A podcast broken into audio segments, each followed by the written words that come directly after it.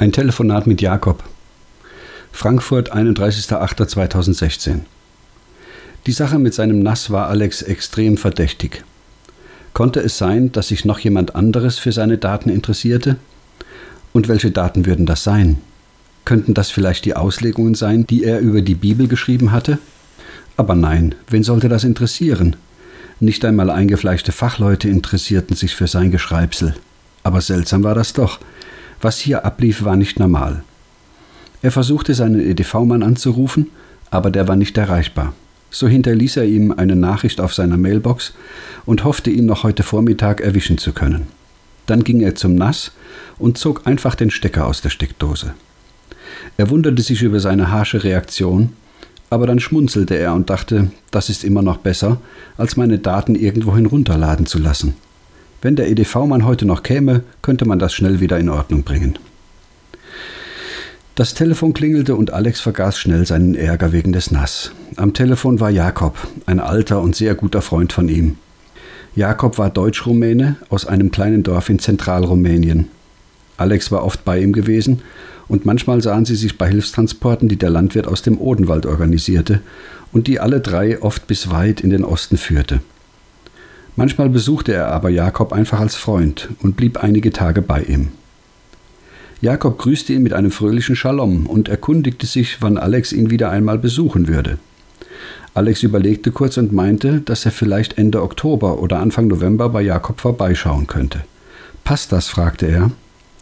Natürlich, du kannst kommen, wann immer du willst, antwortete Jakob. Du weißt ja, wo du übernachtest. Das Zimmer ist in der Zeit frei und wir freuen uns, wenn du kommst. Am besten bringst du etwas Brennholz mit, bei uns ist das in diesem Jahr sehr teuer. Er lachte. Wahrscheinlich hast du wieder alles an die Zigeuner verschenkt, was du an Brennholz hattest, gab Alex zurück. Okay, ich werde sehen, ob ich ein Flugzeug mit Dachgepäckträger finde, und dann bringe ich zwei oder drei Baumstämme mit. Beide lachten. Sie freuten sich wieder voneinander zu hören. Sie hatten echtes Vertrauen zueinander, und irgendwie waren sie sich einig, wie sich Christen halt einig sein sollten. Wie geht es dir sonst? fragte Jakob. Ach, sagte Alex, ich habe etwas Ärger mit meinem Computer. Warum? fragte Jakob. Ach, die Kiste ist extrem langsam und das Nass rattert wie verrückt. Die Lämpchen flackern und manchmal habe ich den Eindruck, dass jemand meine Daten runterlädt. Alex lachte, aber Jakob erwiderte sein Lachen nicht. Was ist los? fragte Alex. Warum sagst du nichts? Jakob begann in einer Sprache zu sprechen, die die beiden noch zur Zeit des Eisernen Vorhangs, also vor der Öffnung des Ostblocks, verwendet hatten, wenn sie befürchteten, dass mehr Leute mithörten als nur die zwei, die glaubten, miteinander zu telefonieren. Manchmal gibt es viele, die alle zusammen in einem einzigen Bus fahren, oder viele, die alle gemeinsam ein einziges Pferd reiten, sagte Jakob. Du meinst viele, die sich untereinander nicht kennen? Ja, das gibt's hier und da, hüben und drüben, im Osten und im Westen. Glaubst du eigentlich, dass eine Erkältung durch Viren auch tödlich sein könnte? Ja, vor allem wenn nicht nur Viren, sondern auch noch Bakterien hinzukommen. Sei immer vorsichtig, auch wenn du nur Schnupfen hast. Wir hatten hier auch Schnupfen in den letzten Wochen und wir haben kaum Medikamente. Dann wünsche ich euch gute Besserung. Schön, hat mich gefreut, dich zu hören. Ich melde mich kurzfristig bei dir. Ich muss schnell ein paar Sachen erledigen, Apotheke und so. Jakob verstand sofort. Shalom, Shalom, mein lieber Bruder. Ich höre bald von dir, nicht? Wir sehen uns dann im Winter. Alex verabschiedete sich ebenfalls und legte auf. Kurz darauf klingelte es an der Tür und sein EDV-Mann war da. Hallo, Herr Christoph. Ich war in der Nähe und habe gesehen, dass Sie angerufen haben. Da bin ich kurz vorbeigekommen. Worum geht es denn? Ach, wieder dasselbe wie beim letzten Mal. Können Sie mal nachschauen? Klar, kein Problem. Der EDV-Mann setzte sich in Alex Arbeitszimmer und machte sich am PC zu schaffen. Alex ging in die Küche und machte Kaffee. Währenddessen überlegte er fieberhaft, was er tun sollte. Jakob war ein erfahrener Mann. Er hatte mit einigen Leuten aus dem Osten auch während des Kommunismus zum Teil gefährliche Transporte gefahren, in denen christliche Literatur in Ostländer bis weit nach Moldawien und Kasachstan hinein transportiert wurde. Die Brüder hatten dabei zumindest ihre Freiheit riskiert. Fast alle hatten Familie, und dennoch lag ihnen das Evangelium so am Herzen, dass sie alle Strapazen und auch die Gefahr auf sich nahmen. Um das zu tun genügten aber nicht allein robuste Männer, sondern auch robuste Frauen, die die Gefahr kannten und ihre Männer trotzdem gehen ließen.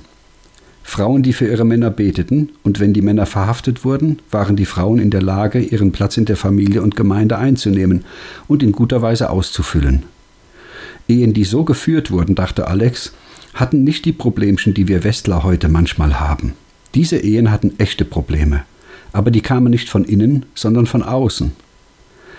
Jakob war erfahren in den Dingen und das, was er eben am Telefon gesagt hatte, nahm Alex nicht auf die leichte Schulter. Kann man so ein Nass eigentlich auch ohne Internetanschluss betreiben? fragte Alex den EDV-Mann und gab ihm seinen Kaffee. Nein, das geht nicht. Die Dinger hängen alle am Netz. Und es gibt kein Modell, das man an seinen PC anhängen könnte, ohne dass man Netzwerkanschluss hat? Naja, es gibt schon die einen oder anderen Hubs, in denen man mehrere Festplatten parallel betreiben kann, um Datenredundanz zu erzeugen. Aber dann können Sie nicht nach extern synchronisieren. Und Ihr PC hängt ja auch ständig am Internet. Und wenn der Festplattenhub mit Ihrem PC verbunden ist, auch wenn das nur über einen USB-Anschluss sein sollte, dann kann jemand, der auf Ihren PC zugreift, auch auf Ihr Hub zugreifen. Unsere Daten haben wir nicht mehr für uns alleine, lachte er, ohne nachzudenken, was das tatsächlich für den Nutzer bedeutete. Alex lächelte zurück, wenn auch etwas gequält, aber es war ihm jetzt klar, dass sich irgendjemand von extern Zugriff auf seinen Rechner verschafft hatte. Also ich kann nichts feststellen, sagte der EDV-Mann. Das NAS läuft normal und der PC auch. Wann war denn der Anfall? grinste er Alex an. Heute Morgen gegen 9.30 Uhr.